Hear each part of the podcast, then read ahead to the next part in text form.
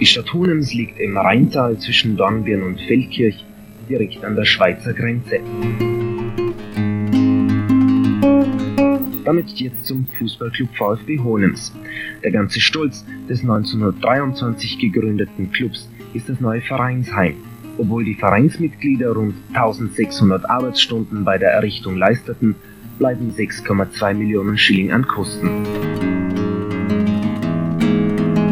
Es ist so, dass äh, wir das Budget sicherlich in den letzten Jahren durch den Bau unseres Clubheimes etwas gesprengt haben.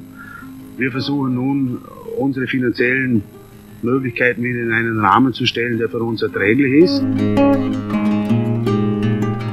Der bekannteste Spieler beim VfB ist Manfred Schneider.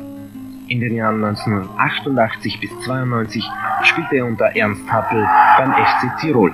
Natürlich ist es am Anfang, wenn man wieder zurückkommt von der Bundesliga in die Regionalliga, ein, ein, ein Schritt nach unten natürlich. Doch ich habe mir das sehr gut überlegt.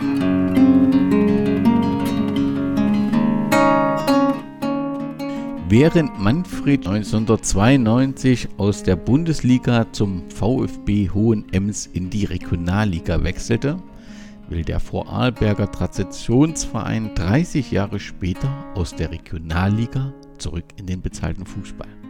Das kommunizierte Ziel ist es, zum 100-jährigen Jubiläum des 1923 gegründeten Vereins die Regionalliga West zu gewinnen. Wie die Chancen dafür stehen, welche Erfolge der Verein bisher feiern konnte und was ein Steinbock im Logo zu suchen hat, das will ich heute den Obmann Harald Achenreiner fragen, der seit fast 13 Jahren den VfB führt. Ich sage erstmal Glück auf und Servus zur 191. Ausgabe des Podcasts von Brennpunkt Orange. Mein Name ist Danny und mein Gast ist Harald. Herzlich willkommen, Harald. Herzlich willkommen, Danny. Freut mich sehr, dass ich da dabei sein kann.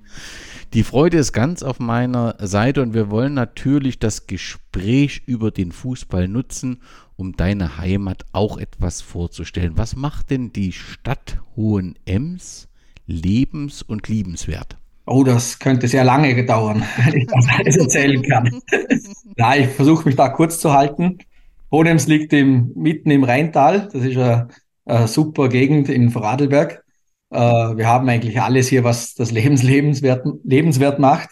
Äh, wir haben den Bodensee in der Nähe, die Berge, wir haben gute Luft, wir haben ja so vieles einfach. Wir haben, wir können schwimmen, wir können wandern gehen, Radfahren, also Freizeitmöglichkeiten ohne Ende. es ist keine, es gibt in, in Vorarlberg hier keine Großstadt, so wie München oder so. aber viele kleinere Städte mit bis 50.000 Einwohnern oder halt Alt Dornbirn ist die, die größte Stadt zum Beispiel. und es, auch da gibt es also Nachtleben und alles und also ist alles in unmittelbarer Nähe. Und Hohenems selber ist eine sehr pulsierende Stadt. Äh, seit einigen Jahren gibt es auch einen neuen, neuen Bürgermeister, der sehr aktiv ist. Man ist da, also eine sehr traditionsreiche Stadt, auch ist die Grafenstadt, sagt man. Wir haben hier einen großen Palast, eine alte Ruine, eine Burg, äh, ein jüdisches Viertel. Also es gibt viel Geschichte dazu und äh, viel Kultur auch. Und ja, also es gibt so ziemlich alles, was man sich eigentlich wünschen kann. Und vor allem natürlich äh, viele gute Sportvereine und einen tollen Fußballverein. Und von der Größe, das sind wir bei 17.000 Einwohnern ungefähr? Ja, so 17 bis 18 ist mein Stand. Und wenn ich nach Hohenems ziehen möchte, nicht nur, also ich will nicht nur Urlaub verbringen, sondern möchte dort mein Leben verbringen, was für Arbeitgeber kann ich so finden oder ist das einfach breit gestreut verschiedene? Da gibt es ganz viele. Der größte Arbeitgeber ist die Firma Colini. Das ist ein Oberflächenveredeler, auch ein, der größte Partner vom VfB. Äh, aber auch sonst ganz viele Firmen. Firma Meusburg ist hier auch ansässig, äh, Firma Inhouse, Hornbach. Also da gibt es ganz viel, einige Unternehmen, große und auch kleinere natürlich. Und wenn ich es verstanden habe, ist schon ein großer Zweig der Tourismus. Boah, würde ich gar nicht, glaube ich, so sagen. In Hohenems nicht so, in Vorarlberg insgesamt schon, vor allem in Richtung, äh, also in Bregenz natürlich, mit Kultur vor allem, äh, mit, mit den Bregenzer Festspielen und äh, Richtung Adelberg hat der Wintertourismus vor allem, wobei der Sommertourismus auch immer mehr kommt. Hohenems ist da weniger jetzt. Wir haben kein Riesenskigebiet, wir haben mehr ein kleines Skigebiet in den Schotannen. Da war ich heute auch. Äh, nicht Skifahren, sondern einfach so ein bisschen. Und das ist jetzt nicht so für Touristen, mehr so, so mit der Familie am Nachmittag noch schnell ein paar Schwünge machen. und eben zum Wandern gehen. Aber da fahrt man halt mit dem Auto fünf Minuten hin und dann kann man schon die Ski anschlagen. Das ist schon super. Neben dem Stadion, was sollte man Hohenems unbedingt gesehen haben, wenn man Hohenems einmal besucht? Ja, unbedingt sollte man die Wanderschuhe mitnehmen und auf die Berge rauf. Da gibt es so eine traditionelle Hüttenwanderung. Da läuft man so äh, einen, einen Weg, so circa zwei Stunden, reiner Laufweg, die, die Hüttenpausen nicht mitgerechnet, äh, mit wirklich super Hütten, wo überall tolle Leute sind und gute Gastro. Und ja, es, es gibt vieles. Das, ein riesen, das größte Freibad in Westösterreich gibt es bei uns, das Schwimmbad Rheinauen. Ja, die, die, also einige Museen haben wir hier in Hohenems. Äh, das jüdische Museum natürlich, das ist also europaweit bekannt, habe ich mir sagen lassen. Ja, gibt einiges. Es fällt jetzt das zweite Mal. Also diese Beziehung zur jüdischen Geschichte ist in der Stadt schon sehr besonders und sehr intensiv. Richtig, ja, genau, ja. Es war halt, Hohenems hatte früher die größte jüdische Gemeinde in Vorarlberg und ich glaube überregional sogar. Äh, und ja, von daher kommt halt viel Geschichte, das hat man dann auch aufgearbeitet und jetzt ein tolles Museum haben wir hier. Auch einen jüdischen Friedhof und ein jüdisches Viertel, das jetzt auch äh, renoviert wurde, alles und wirklich schön gemacht wurde. Und natürlich müssen wir den Hörerinnen und Hörern dich vorstellen, Harald. Wie kamst du denn zum Fußball? Ich bin Baujahr 78, äh, angemeldet wurde ich 85, also mit sieben Jahren. Dann weiß ich es nicht, ehrlich gesagt, wie das gegangen ist. Das kann ich nicht sagen. Vielleicht über einen Schulfreund oder so. Und ja, ich habe da auch nicht so viele Erinnerungen jetzt an die, an die Ende 80er Jahre, muss ich ehrlicherweise sagen. Äh, an die 90er dann mehr eigentlich. Wie viele Vereine stehen in deiner Vita? Ein einzigster? Äh, nein, ich habe dann schon, äh, bin auch gewechselt. Ich bin äh, in die Schweiz zum FC Rebstein gewechselt, zwei Jahre, dann von dort zum Dornbirner Sportverein ein Jahr dann noch zwei Jahre bei Rot-Weiß Rankeil, dann zurück zum VfB Hohenems und da werde ich bleiben. Und du bist seit, wenn ich es richtig rausgefunden habe, 9. März 2010 Obmann des VfB. Richtig. War das ein Herzenswunsch von dir? Wurdest du überredet? Bist du irgendwie in diese Funktion reingestolpert? Es gibt ja da ganz unterschiedliche Geschichten. Wie war deine? Bei uns war die, der VfB hatte so ab Mitte der 90er Jahre also ab 15 Jahre vorher, eine sehr bewegte Geschichte. Da werden wir dann eh vielleicht später noch dazu kommen. Äh, da sind dann einige, einige Funktionäre auch, die aufgehört haben, so in Mitte der Nullerjahre, würde ich mal sagen, oder auch schon ein bisschen früher. Und mich hat dann, ich habe dann selber aktiv aufgehört 2008, äh, habe dann gleich äh, Nachwuchstrainer, ein Jahr später als Nachwuchstrainer gestartet mit O13, also im, im Sommer 2009.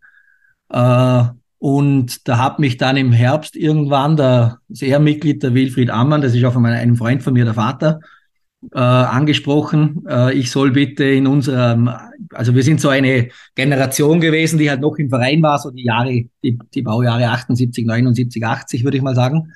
Ein Freundeskreis, ein Verschworener. Und als gute Leute würde ich jetzt einfach mal sagen. Und ob ich da eine neue Funktionärstruppe zusammenstellen kann. Das war so grob Auf der Auftrag. Ich meine, ich habe da nicht wirklich gewusst, auf was ich mich da einlasse. Ich habe da halt einmal gesprochen mit den Kollegen. Äh, ja, irgendwie ist dann soweit. Ich meine, es waren keine anderen da und irgendwie war uns klar, jetzt wir müssen das eh machen. Es bleibt eh nichts übrig.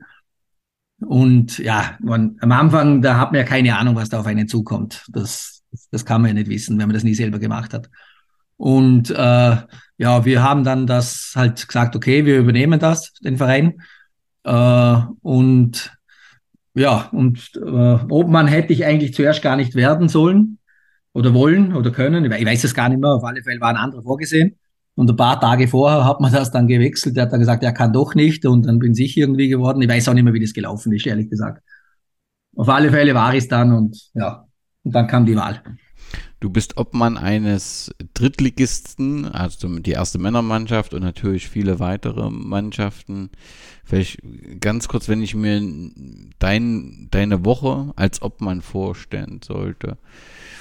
Bist du oft auf dem Platz? Bist du in vielen Gremiensitzungen? Was macht gerade die aktuelle Vereinsarbeit bei euch aus? Also am Platz bin ich nicht jeden Tag, aber so, also normal also, also, ja, eigentlich schon jeden Tag, weil in der Früh komme ich meistens eine halbe Stunde oder Stunde her äh, und mache einiges, so Büroarbeit vor allem. Äh, dann äh, am Montag, Donnerstag, Freitag, Nachmittag bin ich sowieso für den Verein unterwegs. Äh, das ist, weil ich so Teilzeit tätig bin, weil es sonst einfach nicht mehr gegangen wäre, vom Umfang her. Äh, also mit, mit meinem Brotjob Teilzeit tätig. Und äh, ja, ich würde sagen, in der Woche bin ich so schon so 20, 25 Stunden bin ich schon beschäftigt. Habe ich mir schon mal vor längerer Zeit mal ein bisschen ausgerechnet, äh, weil hat man mich auch gefragt. Und so auf das bin ich grob gekommen, so im Jahresmittel, würde ich sagen. Wir wollen ja auch über die Geschichte des VfB Hohenems sprechen. Gibt es im Verein jemand, der sich darum kümmert, dass diese Geschichte nicht verloren geht? Also bis früher war ja üblich, dass man einen Chronisten hatte. Äh, das hatten wir auch bis 2012, 13 würde ich mal sagen. Den Edi Eisenhofer ist auch ein Ehrenmitglied. Der hat das Anfang 80er Jahre übernommen und hat wirklich akribisch die ganzen Zeitungsartikel und alles, was er irgendwie bekommen hat, zusammengesammelt. Äh, er hat es halt auch übernommen von jemandem vorher.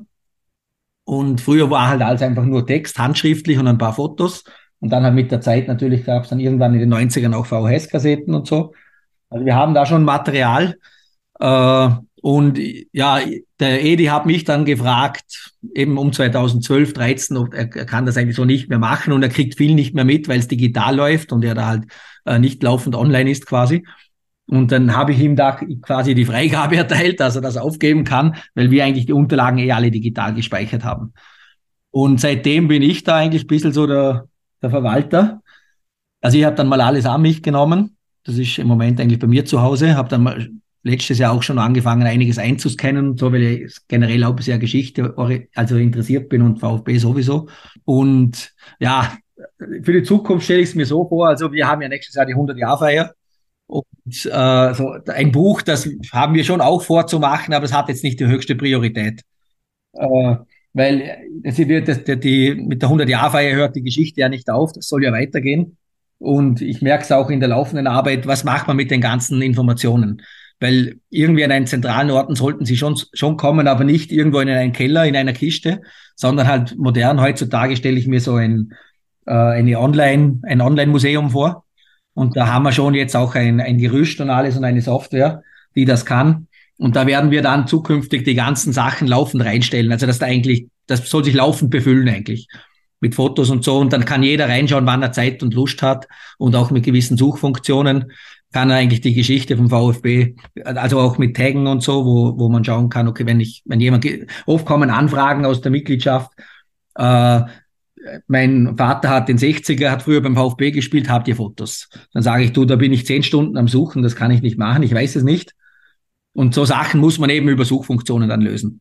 Aber das ist natürlich ein Riesenaufwand, das alles zu machen. Also das, da sind wir vielleicht bei fünf Prozent bisher oder so, was wir gemacht haben. Das muss man halt jetzt nach und nach. Das, aber so stelle ich es mir vor für die Zukunft. Umso passender ist es ja, dass wir heute versuchen, die Geschichte zumindest im Audioformat bereitzustellen. Du hast schon gesagt, im nächsten Jahr 100-Jahr-Feier.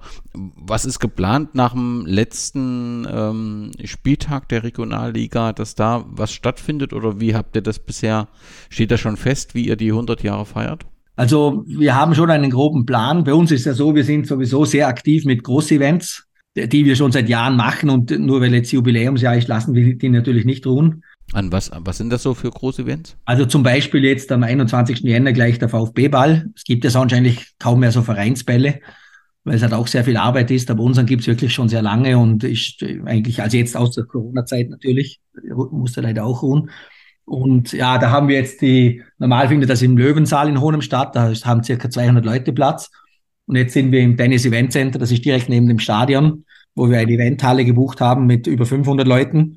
Und ja, da gibt es so eine Art Best-of der, der Programmhits von, aus, aus der Vergangenheit, wo auch viele ehemalige Akteure wieder mit auftreten. Also da, das ist so der Start in das Jubiläumsjahr. Und alles soll so ein bisschen unter dem Titel äh, Jubiläum laufen natürlich. Das eine ist dann der Sport, der läuft ja sowieso weiter, äh, wo wir, da kommen wir sicher noch dazu, halt auch Ziele haben. Und äh, ja, wir haben dann kommt im Frühjahr zum Beispiel unser Pfingstturnier, wo jetzt schon über 60 Anmeldungen sind aus der, also aus mehreren Ländern rundherum. Das ist ein riesen Nachwuchsturnier, ein dreitägiges. Dann im Juni ist sowieso volles Programm mit, mit Events. Da sind auch ein paar externe Events noch, die hier im Stadion stattfinden, wo wir die Gastro machen. Äh, dann haben wir selber ein großes Open Air mittlerweile, das wir 2020 nach dem ersten Lockdown gestartet haben. Das wird äh, Anfang Juli stattfinden. Und die eigentlich, dann fängt ja Mitte Juli schon wieder die neue Saison an. Und die eigentliche Jubiläumsfeier ist für den Samstag, 2. September geplant. Also dann im Prinzip in der neuen, zu Beginn der neuen Saison dann. Genau, wir wollen so das Thema Jubiläum eigentlich das ganze Jahr über ein bisschen bearbeiten. Äh, aber halt speziell, also wir möchten eigentlich nicht, das haben wir gerade diese Woche jetzt im Vorstand nochmal besprochen, bei der Jubiläumsfeier jetzt da äh, dort sitzen, äh, irgendeinen Clown auftreten lassen und, und, und 100 Leute ehren, zum Beispiel. Das, das, das ist nicht unseres. Wir wollen einfach eine lässige Party haben. Äh, wichtig ist einfach, dass wir viele Leute herbekommen, auch ehemalige, die jetzt, vor allem die jetzt weniger da waren. Da haben wir so eine Art Legendenturnier geplant, wo wir einfach aus den ganzen, von den Leuten, die halt noch können, äh, noch versuchen, irgendwie ein bisschen Fußball sp zu spielen. Äh, dann ein Vereinsturnier parallel, äh, wo halt die Aktuellen vom Nachwuchs bis zur Kampfmannschaft auch gemischt miteinander spielen. Und das soll so über den Tag laufen dann am Abend auch mit Live-Musik und, und natürlich paar, paar Grußworte und aber das soll nicht in sich in die Länge ziehen mit, den, mit, mit also der offizielle Teil. Das heißt ja, die, eine Veranstaltung ist so gut, wie der offizie offizielle Teil kurz ist. Also nach dem Motto werden wir das machen. Wie groß ist der Verein aktuell? Wie viele Mitglieder hat er aktuell? Also wir haben aktuell ziemlich genau 350 Aktive, also plus minus 10 würde ich jetzt mal sagen. Das teilt sich auf in 270 Nachwuchsspieler und circa 70 bis 90 äh, Erwachsene, also Damen, Herren, zwei Kampfmannschaften, Herren und eine Damenkampfmannschaft. Und dann gibt's ganz viele passive Mitglieder. Das, da haben jetzt, normalerweise hatten wir da so um die 200 rum. Äh, aber heuer zum Jubiläum, weil das ja so die erste Jubiläumssaison ist, haben wir eine große Jubiläumskampagne gemacht, wo wir gratis Saisonkarten angeboten haben. Und da haben sich 1300 Leute registriert. Da läuft auch ein Gewinnspiel parallel im Hintergrund, das mit jedem Zutritt ins Stadion, der, das wird alles digital äh, registriert. Äh, mit jedem Zutritt hat man dann eine Gewinnchance beim großen Jubiläumsgewinnspiel. Das heißt dann 100 Jahre, 100 Preise. Das wird dann eben, und die Top 10 Preise werden dann eben beim, bei der Jubiläumsfeier verlost. Und wer öfters im Stadion war jetzt dieses, diese Saison 22, 23, der hat dann mehr Gewinnchancen. Und ja, das sind jetzt, also aktuell wären wir dann bei circa 16, 1700 Mitgliedern. Das klingt doch ganz, ganz hervorragend und das zeigt doch, dass der VfB Hohen Ems ganz offensichtlich über die Region oder über die Stadt hinaus äh, für Interesse sorgt. Und umso wichtiger ist, dass wir mal zu den Ursprüngen des Vereins gehen und klären, warum dieser Verein nächstes Jahr den 100. Geburtstag feiern. Und da müssen wir, glaube ich, nicht nur ins Jahr 1923, sondern ins Jahr 1922 wo sich so die ersten Sportfreunde auf den Weg machen, einen Fußballclub zu gründen. Das hat dann nicht so richtig geklappt. Was ist denn über die Anfänge des Fußballs in Hohenems bekannt? Also ich bin da auch nicht so genau im Detail natürlich informiert, aber was ich weiß, wie es oft ist, kam, kommt es aus, der, aus, dem Turnver aus einem Turnverein raus. Das war ja früher eigentlich generell so der, die größten Vereine und oder der Turnverein war, glaube ich, das einzige eigentlich. Und dann haben sich so die Sektionen gebildet und bei uns auch. Da haben sich, da hat sich dann halt Fußballbegeisterte äh, haben sich dann halt zusammengetan und wollten eine eigene Sektion Fußball gründen. Und das soll dann am 2. Oktober 2023 geschehen sein. Das soll, ist eigentlich das offizielle Gründungsdatum vom VfB Honems. 1923. Ah, nein, Entschuldigung, ja, 1923 natürlich. Und also in den Annalen bei uns steht, dass also 20 Fußballbegeisterte aus dem Turnerbund und dem Turnverein sich da zusammengetan haben und dann im, in einem Gasthaus quasi da die, die Vereinsgründung getätigt haben. Da tauchen auch immer wieder die Namen die der Gründer, die tauchen regelmäßig auf. Und ich habe das Gefühl, dass bei diesen Nachnamen dass die über Generationen immer wieder aufgetaucht sind. Kann das sein, dass es da immer Nachfolger gibt, die dann auch immer wieder von den Gründern immer noch dem Verein treu sind? Oder gibt es manche Nachnamen häufiger, als ich das so als Außenstehender erwartet hätte? Ja, es gibt halt in, Ho in Hohenems auch oder in Vorarlberg überall, in, in Dornbirn, Lustenau oder rundherum. Aber alle größeren Gemeinden oder Städte haben eigentlich so Familiennamen, wo halt sehr viel vorkommen. Bei uns sind das Ammann, Peter eben, Jäger, äh, äh, Rüdiser, Clean, Drechsel, das sind lauter traditionelle Hohenemser Namen. Und das stimmt schon, dass später dann, da, ob es jetzt die Nachfahren waren, das weiß ich ehrlich gesagt nicht einmal. Äh, aber halt die Wahrscheinlichkeit war schon sehr hoch, dass ein ähnlicher Name wieder dabei ist. Die Gründung soll im Gasthof Löwen erfolgt sein. Gibt es diesen Gasthof noch? Weißt du das? Den gibt es nicht mehr. Ne? Wo wurde gespielt? Das war, glaube ich, eine Wiese an der, der Schillerallee. Äh, das war eigentlich, damals war, also bei Honems geht eigentlich mitten durch, geht die Eisenbahnstrecke und äh, im, im höher gelegenen Teil Richtung der Berge, also nicht Richtung Schweiz, äh, da war damals eigentlich das Wohngebiet auch und da ist das Ortszentrum heute noch natürlich. Und da war eigentlich dann so gesehen ganz unten war eigentlich der, der, Spiel, der Fußballplatz, also am Ortsrand. Mittlerweile ist, ist, ist dieser Ort, also ist diese Stelle eigentlich mitten im Ort. Äh, und ja, da, da, spielte man bis, bis Anfang der 50er Jahre in dieser Schillerallee. Und da gibt's schon wilde Geschichten. Also wie habe ich mir schon einige erzählen lassen. Da, da ist ein, ein Trampelpfad mitten durch, den, durch das Spielfeld gegangen. Also wo dann auch mit den Tieren durchgelaufen wurde und so. Und also würde man diesen ehemaligen Platz heute noch erkennen? Na, das ist alles zugebaut. Das sind überall Wohnhäuser mittlerweile. Ja, die, aber und die stehen schon, schon 40, 50 Jahre dort. Also ich habe gelesen, dass man sich dann anfangs mit den, den äh, nach dem Spiel in den Emsbach, der offensichtlich der Bach ist, durch, der durch Hohen Ems fließt, so habe ich zumindest verstanden, Richtig. dass man sich dort, dort gewaschen hat und dann im Gasthaus Engelburg gefeiert, beziehungsweise äh, ja, den, den Sieg entsprechend gewürdigt hat. Richtig, genau, ja. Gibt es dieses Gasthaus noch? Es gibt es noch, ist aber nicht mehr, also ein Gasthaus, also es ist nicht offen, das Gebäude gibt es natürlich noch, aber es ist kein Gasthaus mehr. Das sind jetzt so kleine, kleine Läden drinnen. Eh. Welche Vereinsfarben hatte der äh, Verein am Anfang? Am Anfang grün-weiß. Bis, bis, zu, bis 1983. Da ist die, die als Honems zur Stadt erhoben worden. Und dann ist man auf Blau-Gelb, so wie die Stadt auch, äh, äh, eigentlich gewechselt. Grün-Weiß, ja. Ich hatte irgendwo mal Schwarz-Weiß gewesen. Das ist dann offensichtlich ein Irrtum, ja. Ja, ich meine, es gibt halt nur Schwarz-Weiß-Fotos auf alle Fälle von ganz früher. ja, das. Aber das Grün-Weiß, das weiß ich sicher. Es gibt auch Fotos dann, also aus den 70ern und, und, und eben am Anfang der 80er Jahre mit den grün-weißen Trikots. Ich habe mir das selber auch angeschaut damals ich auch zuerst nicht glauben konnte. Das wissen auch die wenigsten, nur die Älteren. Und ja, wir werden das Thema aber wieder aufgreifen jetzt im Jubiläumsjahr. Gelb und Blau kommt vom Stadtwappen dann die Farben, oder? Richtig, genau, ja. Und gibt es da eine Erklärung dahinter? Blau, glaube ich, Wasser und Gelb für. Ja, das sind halt so, also die haben halt, wie, wie sagt man dazu? Also Blau steht für Wasser, Energie und so. Und Gelb halt für andere also ich weiß es nicht genau, wie man auf das gekommen ist, ehrlich gesagt. Bevor der Verein 1938 aufgelöst wurde, ist irgendwas über die sportliche Situation bis zur Auflösung bekannt? War, wurde erfolgreich Fußball gespielt oder wurde einfach nur Fußball gespielt?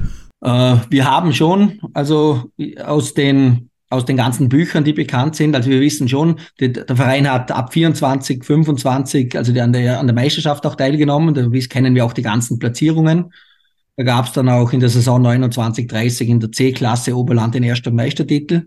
Äh, kann jetzt aber nicht sagen, wie hoch das jetzt äh, von, von oben, von der Bundesliga runtergerechnet, welche Liga das wäre. Und ja, da gab's und also man spielte dann bis zur Auflösung eigentlich in der A-Klasse. Ich denke, das war dann schon so eine der höchsten oder vielleicht eine drüber. Früher hieß es oft Landesliga, war dann quasi die höchste Liga im, im Bundesland. Das, ich denke, das war so die zweithöchste Liga in, in Vorarlberg. Aber man hat durchgehend gespielt. Also da in den, da steht so auch drinnen, das hat, hat man uns auch, habe ich auch jemand mal darauf angesetzt, der das alles durchgelesen hat. Das ist ja alles noch eine alte deutsche Schrift. Ich kann die selber gar nicht lesen, aber das hat man mir alles rausgeschrieben und die Unterlagen habe ich. Und dann wurde der Verein 1938 aufgelöst, weil er dem Reichsbund nicht beitrat. Gibt es eine Erklärung dafür? Also hat das was mit ähm, ja, dieser Geschichte des Ortes auch zu tun. Also das ist, werden ja nicht so viele gewesen sein, vermute ich einfach mal. Und das überrascht ja dann doch diese Geschichte, dass die dort zu Ende ist. Ja, ich, keine Ahnung. Ich weiß es nicht. Irgendwann wurden dann auch einige Männer eingezogen, natürlich, oder? Dann war auch keine Zeit mehr zum Fußballspielen. Aber ich, ich habe keine Ahnung. Nach dem Krieg gab es dann einen neuen Namen? Genau, ja, also ich, ziemlich gleich nach dem Krieg, glaube ich, kam das dann mit der mit der Namensänderung. Die, die Sportvereinigung, Sportvereinigung Ems, genau, genau, und da war es die Sektion äh, Fußball. Ja. Und man hat dann offensichtlich auf demselben Platz weitermachen können, richtig? Genau, ja, man hat dann den, also die, den, den Platz Schillerallee musste man ja bei der Gründung selber auch herrichten, damals mit, mit vielen Ehrenamtlichen. Äh, und dann nach dem Krieg hat der natürlich nicht mehr so gut ausgeschaut oder war vorher auch nicht gut, was ich weiß, aber halt, man musste in den, also in, der, in den Unterlagen steht auf alle Fälle, man musste den Platz ein zweites Mal bauen. Bis eben Anfang der 50er, als man dann äh, wieder ein neues Gelände brauchte. Und dann fünf Jahre später hat man dann, ist man zurückgekehrt zu dem alten Namen. Ich nehme an, dass das einfach ein Wunsch vieler war, die die ja, Gründung letztendlich miterlebt haben, beziehungsweise die Generation danach. Und dann gab es irgendwie 51, lese ich, den Spatenstich für einen neuen Sportplatz an der Lustenauer Straße. Genau. Was war das Besondere an diesem Areal und warum musste man weg? Ja, weg, weil halt zum einen war man die, die, die Stadt ist damals sicher gewachsen in Richtung eben zur Eisenbahn hin auch. Äh, da, da, war sicher der, der, der Platzbedarf da. Äh, der Platz war im ganz schlechten Zustand, was ich weiß. Äh, eben auch keine Kabinen und so. Und das war halt einfach das Bedürfnis da dann äh, eben unten man hat da vom, von der Stadt dann dieses Grundstück bekommen an der Lustenauer Straße. Das war damals eigentlich quasi noch, also die Autobahn gab's ja noch nicht, aber also ganz weit außerhalb. Äh, auch am Emsbach, das ist circa Luftlinie von der Schillerallee vom alten Platz, circa 500 bis 700 Meter entfernt oder vielleicht ein Kilometer. Äh, und ja, da, da, konnte man dann halt auch eine Tribüne bauen und, und eben mit, mit Kabinen drinnen und ja, man, was jetzt genau der Grund war für, warum man unbedingt einen neuen Platz bauen wollte, weiß ich jetzt auch nicht, aber auf alle Fälle war es halt dann ein, weiterer Schritt, um, um moderner zu werden. Aber das ist nicht die Stelle, wo das der heutige Sportplatz ist. Na, na, das ist nicht die Stelle, aber wir sind jetzt circa 100 Meter entfernt. 300. Der Sportplatz ist dann 54 eröffnet worden. Und wie weißt du, wie groß die Anlage war? Gab es da ein Spielgeld, gab es äh, Spielfeld, gab es mehrere Spielfelder? Also es gab das Hauptspielfeld, glaube ich, am Anfang die Tribüne noch nicht gleich. Was ich weiß, die wurde, glaube ich, ein bisschen später erst gebaut. Äh, oder nein, da wurde ja Tribüne schon, glaube ich, aber da wurde dann später noch mit dazugebaut, erweitert. Das habe ich selber mal nachgelesen. Und es gab noch ein Trainingsspielfeld, das war aber kein klassisches, das war mehr so konisch. Das war halt, gab sich halt aus, der, aus den Grundstücksflächen. Also das war es eigentlich. Das Hauptspielfeld, der Hauptplatz und, und der Trainingsfeld. Was waren die, die sportlichen Erfolge oder Entwicklungen nach dem Krieg? Ich habe 67 eine, einen Gewinn der Vorarlberger Landesmeisterschaft gefunden. Das dürfte so ein Highlight gewesen sein. Ja, also das war meines Wissens der, der größte Erfolg, also seit der Gründung quasi dann in, in, der, in der Landesliga hieß die eben dann, in der höchsten Vorarlberger Liga den, den Titel zu holen und da erstmals der Aufstieg in die Regionalliga West. Was zweite Liga war damals, ne? Es gab dann nur diese, also die Bundesliga, dann, die, dann schon die Regionalligen und darunter dann die Landesligen. Also so gesehen von oben runter war es, war die Landesliga damals die dritte Liga schon und die Regionalliga West die zweite Liga. Wer waren damals so die die großen Konkurrenten in der Region oder mit denen man sich damals ge gemessen hat? Also Dorn, FC Dornbirn, Bregenz waren immer Konkurrenten, was ich weiß. Die waren dann zwischendurch in den 60er, 70er, 80er Jahren dann aber auch in der zweiten Liga viel, teilweise auch als Spielgemeinschaft. Äh, ich meine, ab den, ab den 80er Jahren kam dann vor allem diese Rivalität mit Altach, das ist ja die Nachbargemeinde wo, also ich bin da ja dann Mitte der 90er Jahre in die Kampfmannschaft gekommen und schon im Nachwuchs, also ich habe 85 angefangen, hat man uns erzählt, äh, das Einzige, was zählt, ist der Sieg gegen Altach. Wo kommt das her, die halt die direkte Nähe? Also da ist ja in, in Vorarlberg ist ja im Prinzip zu jedem ist man relativ nah, aber woher kommt das? Die Rivalität, ich, ich weiß es nicht, ehrlich gesagt. Also wir sind halt so aufgewachsen, das hat man nicht hinterfragt, das hat man uns gesagt, das ist so. Äh, wobei es hat nie irgendwas, ist nie was vorgefallen, bis heute nicht. Also wir haben eine super Beziehung zum Verein, zu Alltag auch. Äh, da hat's nie, also die, es kommen auch viele Hohenheimser gehen natürlich nach Alltag in die Bundesliga zum Schauen. Alltag kommen zu uns. Äh, man kennt sich und man redet viel miteinander. Also ich weiß es nicht, was da genau, wie das entstanden ist, kann ich nicht sagen. Äh, es ist heute auch nicht mehr so, oder? Weil im, im Nachwuchs schon noch, äh, tun sowohl die Altacher Trainer als auch unsere das versuchen noch im Leben zu halten. Aber seit natürlich die erste Mannschaft von Altach in der Bundesliga ist, also seit Anfang der Nullerjahre haben sich da ja die Wege getrennt. Und seitdem, wenn wir jetzt gegen die zweite Altacher spielen, da spielen ja kaum Altacher drin dann, oder? Und für die hat dann dieses Derby eigentlich, habe ich das Gefühl, nicht so den, also den, den Wert wie, wie für unsere Spieler noch. Auch, auch nicht mehr so wie früher. Wenn Alltag gegen Austria Lustenau in der Bundesliga spielt, ist der Hohenemser Fußballfan dein neutral oder ist, kommt dann die Abneigung gegen Alltag oder die alte Rivalität, ist vielleicht besser formuliert, kommt die dann wieder hoch? Ja, also ich würde sagen, das ist so geteilt.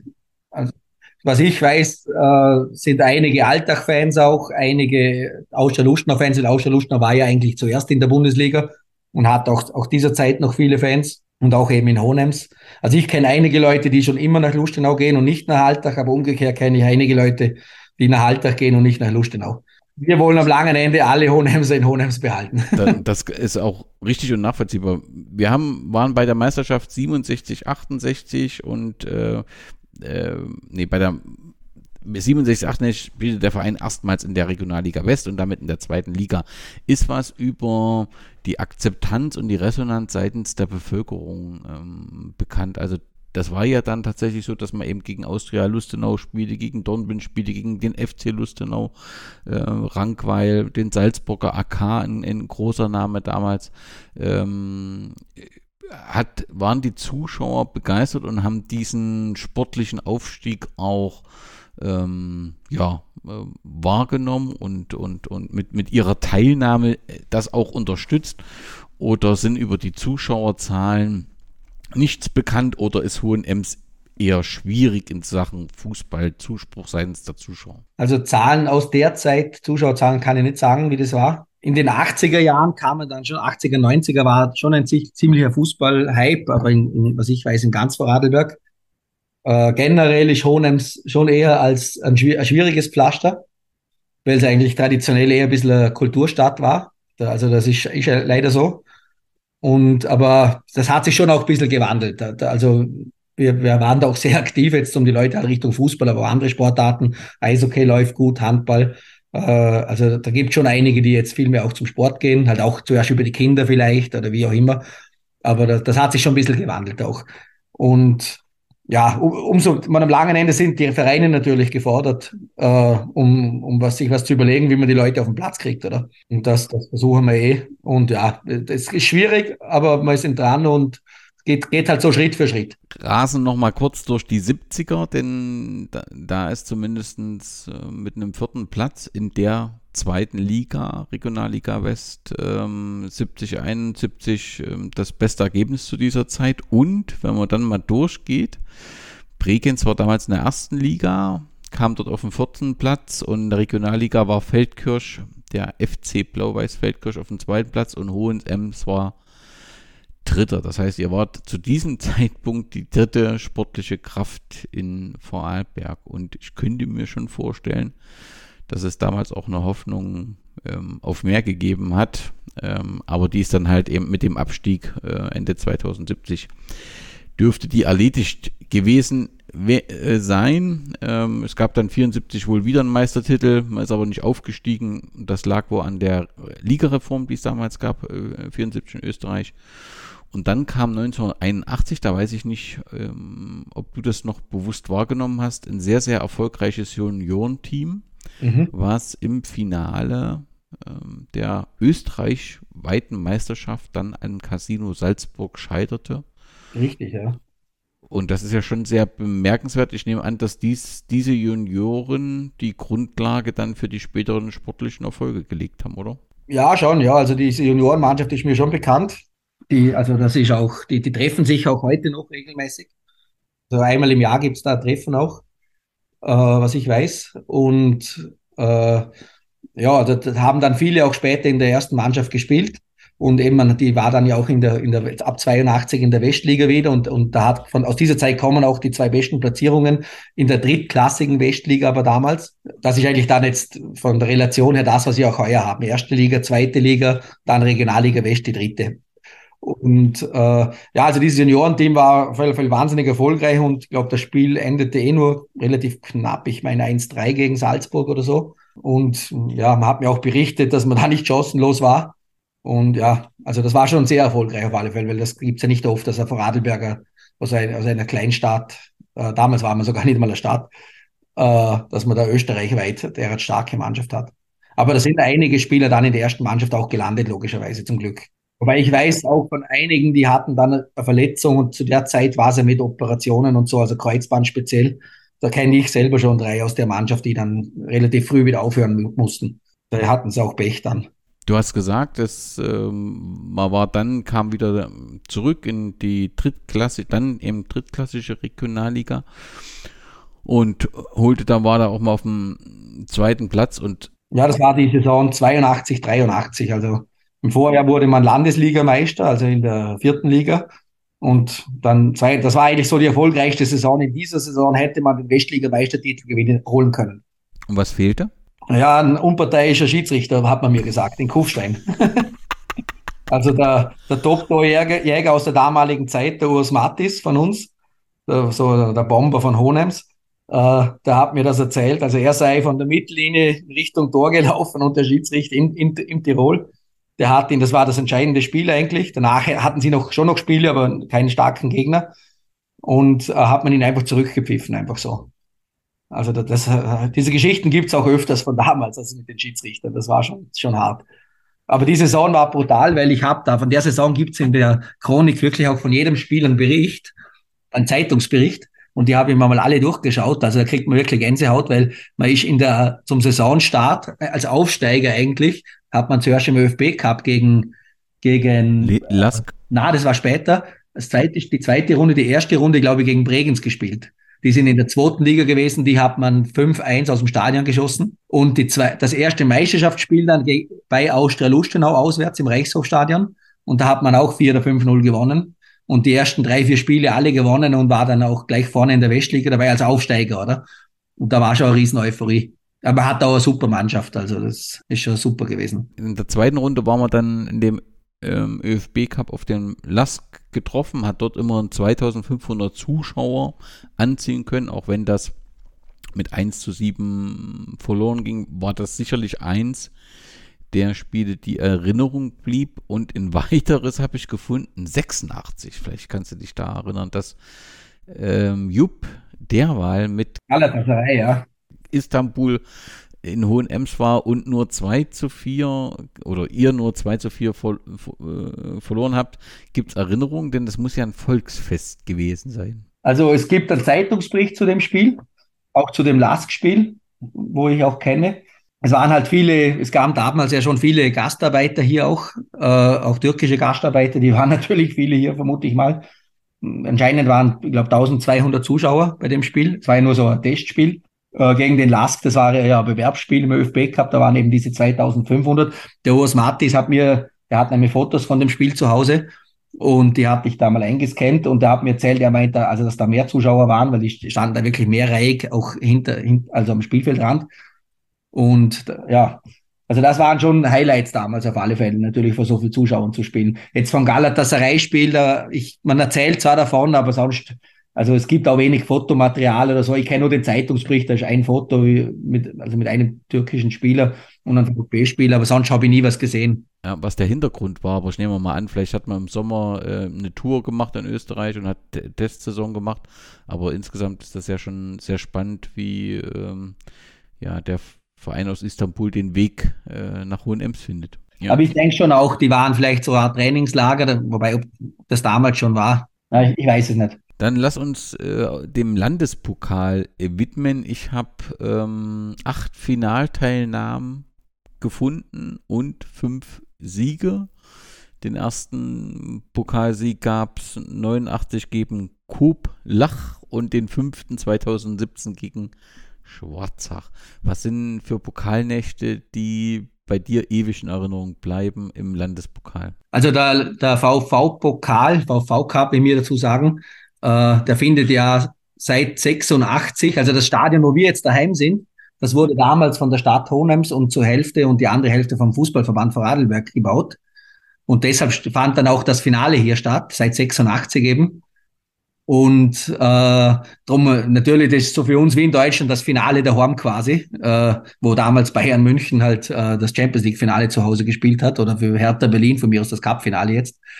Für uns ist das schon ganz was Besonderes immer. Und das ist immer unser großes Ziel, jede Saison, dass wir ins Cup-Finale zu Hause kommen und wenn es irgendwie geht, den Cup-Titel auch gewinnen. äh, weil wir da auch zu den erfolgreichsten Vereinen eigentlich in Vorarlberg gehören. Äh, in Erinnerung habe ich schon mehrere Spiele, jetzt vor allem aus der jüngeren Vergangenheit, weil man eigentlich, man die leider die letzten zwei, drei Jahre waren wir weniger erfolgreich. Aber davor waren wir eigentlich fünf, sechs Jahre immer im Halbfinale mindestens. Mehrfach auch im Finale. 2017 hat es dann eben im Elfmeterschießen gegen Schwarzach geklappt. Äh, und also ein Spiel bleibt mir besonders in Erinnerung, das war gegen Bietzau. Das war ein Halbfinalspiel, äh, da unter sehr schwierigen Bedingungen, weil da, also wir hatten einen verletzten Spieler, einen, einen, also einige Verletzte, einer, der ein halbes Jahr nicht mehr gespielt hat, der Matthias Glocker, der haben wir irgendwie, der hat wieder nach einem halben Jahr das erste Mal wieder gespielt, überhaupt noch ganz ein Junge, der war glaube ich 17, 18 Jahre alt, hat ein Bombenspiel gemacht gegen einen Ex-Profi der in Bizau schon tätig war damals. Und einen Brasilianer haben wir bei uns gehabt damals. Der, der musste eigentlich, weil das Visum fertig war, musste der ausreisen. Zwei, ein, zwei Tage vor dem Spiel. Weil es sich immer so am, also Ende Mai war das oder so. Und, äh, und dann habe ich, ich wollte es einfach nicht wahrhaben, weil wir unbedingt das Finale wollten und habe da wirklich herumtelefoniert in, in der Botschaft, also zuerst in Wien im, im äh, in, äh, Innenministerium oder was das war. Und irgendwann bin ich dann zum Konsulat in München gekommen. Und da bin ich auf einen getroffen, der hat mir gesagt, da gibt's etwas. Und dann habe ich wirklich für den noch am, am Spieltag ein Visum gekriegt in München draußen. Und dann ist er wieder zurückgefahren, hat am Abend gespielt und hat das entscheidende Tor gemacht. Oder ein entscheidendes. Ich glaube, es drei, drei, im, glaube drei, drei nach, nach, nach der regulären Spielzeit meine. Und er hat halt das zweite Tor oder so gemacht gehabt. Also, aber das, da habe ich dann gewusst, das hat sich rentiert. Das war jetzt ein ganz besonderes Spiel dann eigentlich, das habe ich so in Erinnerung. Aber es hat viele denkwürdige Cup-Spiele gegeben. Das heißt, wenn es diesen Cup seit 86 gibt, war das erste Finale ja Alltag gegen Hohen Ems. Da habt ihr 3-1 verloren. Aber da gab es ja dann schon dieses Derby und ich nehme an, dass da 87 dann ordentlich Stimmung auch drin war. Ich denke schon, ja. Also ich, ich, ich war da nicht dabei. Äh, aber wird sicher der Fall, ja, 87 war die Rivalität auf alle Fälle schon ganz groß. Schon Alltag war ja früher, was ich weiß, eher, ist ja auch eine kleine Gemeinde eigentlich, aber die kamen dann erst so Ende der 70er, Anfang 80er Jahre hoch, weil sie viele Legionäre, glaube ich, hatten dann auch aus, aus Ex-Jugoslawien, hat man mir mal erzählt.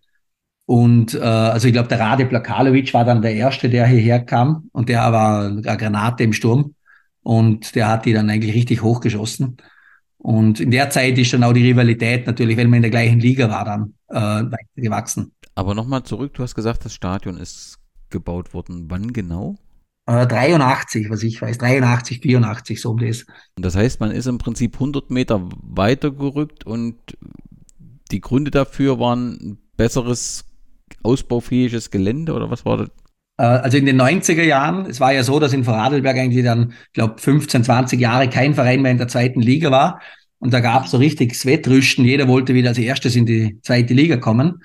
Geschafft hat es dann ja um, ich glaube, 93, 94 rum Austria-Lustenau. Und da haben sich die Vereine also richtig hochgerüstet und halt total übernommen, auch, auch der VfB. Und also eine teure Mannschaft plus eben damals in der Lustenauer Straße das vereinseigene Gelände, das halt auch wahnsinnig viel Geld gekostet hat. Weil, also was ich aus den Unterlagen auch weiß, da gibt's auch viele Schreiben an die Stadt, dass halt die ganz wenig Förderung hat's nur gegeben und so. Und äh, dass die Kosten einen auffressen und kein Geld für den Sportbetrieb übrig bleibt. Und äh, ja, der Verein war verschuldet dann. Es hat auch, glaube ich, ein paar Events gegeben, die nicht gelaufen sind, große Events, wie man sich gewünscht hatte, das, wobei das war auch teilweise ein bisschen später.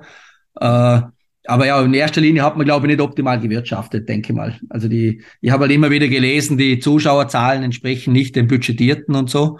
Und ja, und dann sind halt die, die, die Einnahmen ausgeblieben, aber die Kosten von der Mannschaft sind geblieben natürlich. Äh, und dann war es so, dass der Verein halt überschuldet war. Dann hat man einen Teil einmal Mitte oder so 97 rum, also direkt an der Lustenauer Straße hat man äh, einen Teil, ich glaube 2000 Quadratmeter Boden verkauft äh, an, an der Tankstelle, um sich ein bisschen entschulden.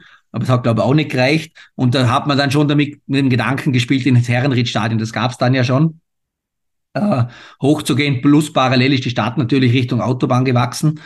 Äh, und die, die Gründe waren halt viel wert. Oder? Und die Stadt hat dann, irgendwie ist man dann auf das gekommen, was ja auch absolut Sinn gemacht hat. Man, man geht da ins Stadion rauf, weil es stand schon leer, weil der Fußballverband wechselte dann nach Bregenz. Äh, man musste da noch also ein neues Clubheim bauen für uns. Man hat dann, ja, das war eigentlich, also ein weiterer Grund noch natürlich, weil ich gerade das Stichwort Clubheim sage, man hat 92 in der Luschnauer Straße ein super Clubheim gebaut, äh, mit Büro und so. Ganz kurz, das ist aber dieses alte, das vorherige Stadion, oder? Genau, ja, in Lust, an der Lustenauer Straße. Also dass, dass er Anfang 50 Jahre bezogen wurde. Und dann hat man 92 ein Vereinsheim ein neues gebaut, das so das schönste im Land, glaube ich. Und das kenne ich selber noch, das war wirklich äh, also super. Und auch da halt die Kosten nicht so wie geplant. Äh, hat man sich auch übernommen. Parallel war der Sportbetrieb schon zu teuer. Und ja, dann war kein Geld da. Und dann musste man halt das Gelände verkaufen, das, das eben gebaute Clubheim nach sieben, acht Jahren wieder abreißen. Und das waren für einen Verein natürlich schon ein, ein Knackenschlag, ein brutaler, weil halt da viele Helfer dann sind nicht mehr zum Verein gekommen. Also das, das, da hat viele Leute natürlich dann äh, sauer aufgestoßen und haben im Verein abgeschlossen dann leider. Dann 99 wechselte man ins Herrenried-Stadion und, das, und in der Lustenauer Straße, der Platz wurde dann verkauft und der Verein war dann wieder schuldenfrei. Kann man den Platz in der Lustenauer Straße noch erkennen oder ist der auch aktuell zugebaut? Ja, der Trainingsplatz kann man erkennen. Das ist jetzt halt ein Parkplatz. Also der, der, das Hauptspielfeld, da ist jetzt das, das Cineplex Großkino oben. Äh, und ich meine, zwei Flutlichtmasten stehen noch von damals, wo jetzt den Parkplatz beleuchten. Bin mir aber nicht sicher. Aber ich kenne es noch gut natürlich, weil ich dort noch trainiert habe und ich habe mit einem Kollegen zusammen noch kurz vor, wenn die Backer aufgefahren sind, haben wir uns auf die Ersatzbank gesessen und haben noch ein paar Bier getrunken, das weiß ich noch. Na, da lohnt sich doch auf jeden Fall mal ein Besuch, denn das ist ja dann in, in Lost Ground und die Geschichte mit dem Clubheim, das am 12. Juni 92 eingeweiht äh, wurde vom Diakon. Ja, das ist schon eine spezielle, wenn das ähm, ja offensichtlich den Verein ganz enorme Kosten verursacht hat und dann auch abgerissen werden muss. Da hat man ganz offensichtlich nicht so geplant, aber das Ärgerliche eben, ich glaube 2500 Arbeitsstunden sind da eben auch mit abgerissen worden und da ist es verständlich, dass der eine oder andere das ein wenig krumm nimmt. Manfred Schmidt war offensichtlich in den Anfang der 90er Jahre, also zu dieser Zeit, über die wir da gerade gesprochen haben, die die ein oder andere wirtschaftliche Herausforderung bereithielt. Ein sehr wichtiger Neuzugang, der eine Zeit lang beim FC Swarovski Tirol gespielt hatte, dann nach Hohenems kam. Gibt so sportliche Helden des Vereins, ähm, ja, so besondere, herausragende Persönlichkeit, an die, die wir fest mit dem VfB Hohenems verbindet? Ja, also auf alle Fälle dieser Urs Mattis, was ich vorher gesagt habe. Der war halt ein Top-Torjäger. Äh, man, der Manfred Schmidt, das ist der Manfred Schneider eigentlich. Der war unter dem Ernst Happel, ist der zweimal, glaube ich, österreichischer Meister geworden. Mit dem habe ich selber noch gesamt zusammengespielt, dann in Mitte der 90er. Äh, aber das war eigentlich ein Höchster und kein Hohenemser eigentlich. Ja, es gibt viele Spieler natürlich, die hier waren, äh, super Fußballer waren. Der Dražan Skvorc, ein Kroate, der hier war, der war ein sensationeller Spieler in den 90er Jahren. Die, die Schnetzer-Brüder sind Hohenemser, die waren äh, Verteidiger eigentlich alles, aber drei Brüder, die in der Kampfmannschaft zusammenspielen, das gibt's auch selten. Die jetzt zu, zum Glück auch wieder viel hier beim Verein sind, was mich wahnsinnig freut. Aus den gut, so 70er, 80er Jahre, da, hat, also da gibt's viele Namen, die ich jetzt aber nicht kenne, oder da war ich noch gar nicht auf der Welt, äh, aber die man mir halt immer wieder berichtet hat. Auch äh, der Herr Jäger war ein super Tormann, der, der Karl-Heinz Kopf, der Nationalrat, wo Nationalratsabgeordneter war oder, oder Präsident, glaube ich sogar, der war Tormann mal beim VfB auch. Äh, am 10. September 1994 das könnte dann eventuell ein Rekord gewesen sein mit 3500 Fans im Herrenriedstadion. Da war nämlich der Meister Casino Salzburg in dem in der ÖFB Cup. Dürfte vielleicht sogar die erste Runde gewesen sein. Ich weiß es nicht. Auf jeden Fall war er in Hohenems. Es gab eine knappe 0 zu 2 Niederlage für Hohenems, aber eine beeindruckende Leistung. Ja, also da, bei dem Spiel war ich selber als Zuschauer dort. Da kann ich mich erinnern. Da bin ich auf dem Flutlichtmarsch ein bisschen draufgeklettert, um was zu sehen. Das kann mich noch super erinnern. Ja, Austria Salzburg war damals der Verein, also Casino Salzburg hieß in Österreich, mit x Nationalspielern und Europacup-Erfolgen. Und die, ja, die waren hier in Hohenems und haben äh, auch super sympathisch gewesen. Und äh, war eben Stadionrekord quasi bis heute auch. Man, ob es jetzt diese 3500 waren, das kann ich jetzt auch nicht sagen. So steht es einmal auf alle Fälle in der Zeitung, das wird schon stimmen. Äh, und ja, man hat da total gut mitgespielt eigentlich, weil eben nur 2-0 verloren und auch ein paar Chancen gehabt. Aber ja, zur Sensation hat es dann leider nicht gereicht. Aber grundsätzlich war es ein, also müssen ja genug Leute aus Hohen Ems gezogen worden sein. Also der Verein hat ja trotzdem gezogen, oder? Also das zeigt ja, das Spiel 3500 kommen nicht irgendwo her. Na gut, da sind schon aus ganz Vorarlberg natürlich auch Leute gekommen, aber natürlich auch viel aus Hohenems. Also es ist schon schwierig, die Leute auf ein Stadion zu bringen. Aber bei so ein Spiel hilft natürlich, und wenn du so ein Spiel vielleicht einmal gewinnst auch, dann, dann werden natürlich wahnsinnige Emotionen frei. Und das kann so ein, ein Big Point sein, oder? Wo du dann neue Fans gewinnst, die vorher eigentlich gesagt haben, ich werde nie am Fußballplatz gehen. Das kann schon sein. Also solche Momente sind schon ganz wichtig für einen Verein. Äh, aber halt schwierig zu erreichen und zu, das alles zu steuern und dass es auch genauso aufgeht dann. Aber ja, solche Spiele helfen wahnsinnig. Also da kommen die Leute schon, aber auch sonst eigentlich, oder? Wir sind da schon zufrieden. Kannst du dich noch an so den ein oder anderen Spieler in der Mannschaft von Casino Salzburg erinnern? Ja, gut, im Tor halt der Otto Konrad war damals, der, äh, der Heribert Weber hat, glaube ich, auch gespielt, der Mladen Mladenovic, glaube ich, vorne, der Heimo Pfeifenberger hat auf alle Fälle auch noch gespielt. Ja, das, sind, das waren fast alles Nationalspieler damals. Also ich, Adi Hütter war mit dabei, Ralf Hasenhüttel. Okay, ja. Ja, die haben, kann sein, weiß jetzt nicht. Gegen Adi Hütter habe ich selber mal gespielt, wo er noch in Salzburg war. In der zweiten Mannschaft. Äh, gegen, ja, der, der Hasenhüttel weiß jetzt nicht, ob, also hat in dem Fall auch gespielt, ja. Die Vorarlberger zeigen wenig Respekt vor dem großen Gegner. Mario Ledetzky. Hannes Wicher, die erste gute Möglichkeit für die Hohenemser. Auf der Bank von Salzburg fehlt übrigens Otto Baric, er beobachtet Champions League Gegner Athen. Die Hohenemser haben insgesamt die besseren Möglichkeiten in den ersten 45 Minuten. Im Abschluss hapert aber immer wieder. Hier verzettelt sich wieder Hannes Wicher. Die Hohenemser spielen aber insgesamt variantenreicher. Sie haben zahlreiche gute Möglichkeiten. Klaus Grabherr in den entscheidenden Phasen im 16-Meter-Raum der Salzburger fehlt dann aber der Mut. Otto Konrad eigentlich wenig beschäftigt, weil sich die Hohenemser immer wieder verzettelt haben bei ihren Angriffen. Mladenovic, Traumpass, Ralf Hasenhüttel. Und das war die letzte Chance vor dem Seitenwechsel. Die 3000 Zuschauer von den Salzburgern doch etwas enttäuscht mit den Hohenemsern, kann man zufrieden sein. Jetzt sind wir bereits in der vorletzten Spielminute. Freistoß für die Salzburger, Mladenovic. Und da ist der Ball drinnen. Die Hohenemser, man sieht es in der Zeitlupe, machen die Mauer auf. Rackel kommt auf dem glitschigen Boden nicht mehr ganz dran. Salzburg gewinnt in Hohenems, ohne Überzeugung zu müssen, mit 2 zu 0. Im Hinterkopf war aber sicher schon das Champions League Spiel am Mittwoch gegen Athen. 99 gab es den Abschied vom VfB-Platz offensichtlich. Und äh, zumindest habe ich da mal irgendwie, also gab es da ein neues Clubheim, das ist wahrscheinlich dann das eine abgerissen und das andere am Herrenried geöffnet, kann das sein? Genau, ja, richtig. Wir haben dann viel vom Inventar hat man mit draufgenommen, also die ganzen Sitzbänke, Fenster ausgebaut, hier wieder eingebaut. Also das Neue dann auch so geplant natürlich, dass man viele wieder übernehmen kann.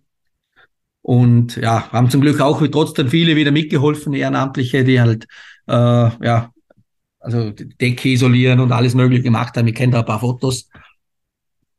Und ja, es war natürlich schwierig, aber trotzdem auch toll, weil wir haben jetzt ein super Clubheim, das haben wir die letzten Jahre auch wahnsinnig viel wieder investiert. Äh, und ja, also da sind wir schon wahnsinnig stolz drauf. Das Vereinsheim ist für einen Verein wahnsinnig wichtig, dass man da noch hat, wo man sich trifft und äh, wo die Leute einfach gerne reingehen. Gut, dann sind wir in den 2000ern und die fingen doch ganz fantastisch an. Man kam in die Regionalliga West zurück und das als Landesmeister. Im vierten Spiel gab es ein 1 zu 1 gegen Alltag. Das klang doch alles ganz vernünftig. Wie war denn diese Zeit, die Rückkehr dann in der Regionalliga West in den 2000ern? Ja, da war der Günther Kerber Trainer bei uns. Das ist so eine Trainerlegende da im Vorarlberg. Ist ein sehr erfolgreicher Trainer, wo immer auch neue Wege gegangen ist. Und da haben einige deutsche Spieler hier, ich glaube drei oder vier. Die Gützelbrüder zum Beispiel war immer auf viel Stimmung im, nach dem Spiel, weil die auch wahnsinnig gesungen haben und es war wirklich eine super Zeit. Ich selber war in der Schweiz damals, glaube ich, oder in, in Bamberg, weiß jetzt nicht mehr genau. Äh, und ja, man war da gleich sehr erfolgreich. Also die Vorarlberg-Liga hat man ganz souverän gewonnen damals als Erster. Da hat man wirklich eine tolle Mannschaft, trotz auch mit vielen Hohenemsern drinnen. Äh, und ist dann in die Westliga aufgestiegen, Elfter in der ersten Saison, Achter in der nächsten, Vierzehnter, Siebter. Also da hat man wirklich äh, in der Westliga auch eine gute Figur gemacht. Die war damals ja wahnsinnig stark. Also gerade Alltag hatte schon, die wollten dann schon in die, in die zweite Liga aufsteigen. Da haben wir auch öfters noch gegen Alltag gewonnen zum Beispiel. Äh, Lustenau war ja zu der Zeit schon in der, äh, in der, Bund, in der zweiten Liga oder sogar Bundesliga und Bregenz dann auch schon. Und ja, wie gesagt, da, also war die Westliga überhaupt sehr stark damals. Und äh, wenn man da im Mittelfeld gelandet ist als Vorarlberger Verein, war man schon recht gut dabei. Und die Derbys, da waren halt wirklich in Alltag, speziell sage ich mal, waren auch 1500, 2000 Zuschauer regelmäßig und, und auch zu Hause natürlich. Das war schon super.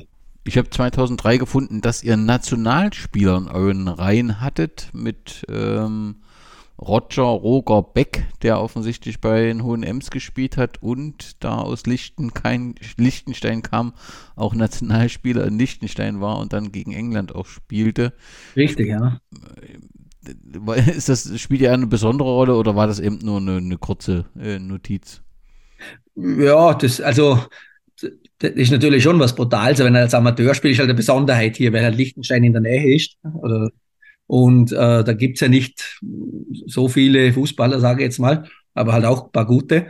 Und der Roger hat bei uns gespielt, war ein super Flügelspieler, war auch in Liechtenstein klar Nationalspieler und hat an dem, ich weiß es nicht, er hat dann gegen David Beckham im Old Trafford gespielt vor 70.000 Zuschauer und am Wochenende bei uns wieder vor ein paar hundert. Und, aber da hat man einen zweiten Nationalspieler auch in dem Jahr, den Hans Kogler. Der, der hat in der Innenverteidigung gespielt. Äh, der war auch österreichischer Nationalspieler. Früher halt war mit Profi dann fertig und ist dann zu uns gewechselt, glaube habe die Geschichte, hat man mir erzählt am letzten Transfertag. Irgendwie wollte er noch weiterspielen und hat, ich weiß nicht, einen kleinen Verein gehabt oder so. Auf alle Fälle ganz ein sympathischer Typ. Und äh, ja, und war dann bei uns eben auch ein ehemaliger Nationalspieler. Der Roger Beck natürlich aktueller Nationalspieler im Liechtenstein. Dann habe ich deinen Namen am Bericht gelesen. Also man war bis 2007 in der äh, Regionalliga, stieg ab und konnte sofort wieder aufsteigen 2008. Und ähm, da habe ich irgendwo gelesen, dass der Harald über das ganze Gesicht strahlte, wenn man von dem schönen Erfolg mit ihm spricht.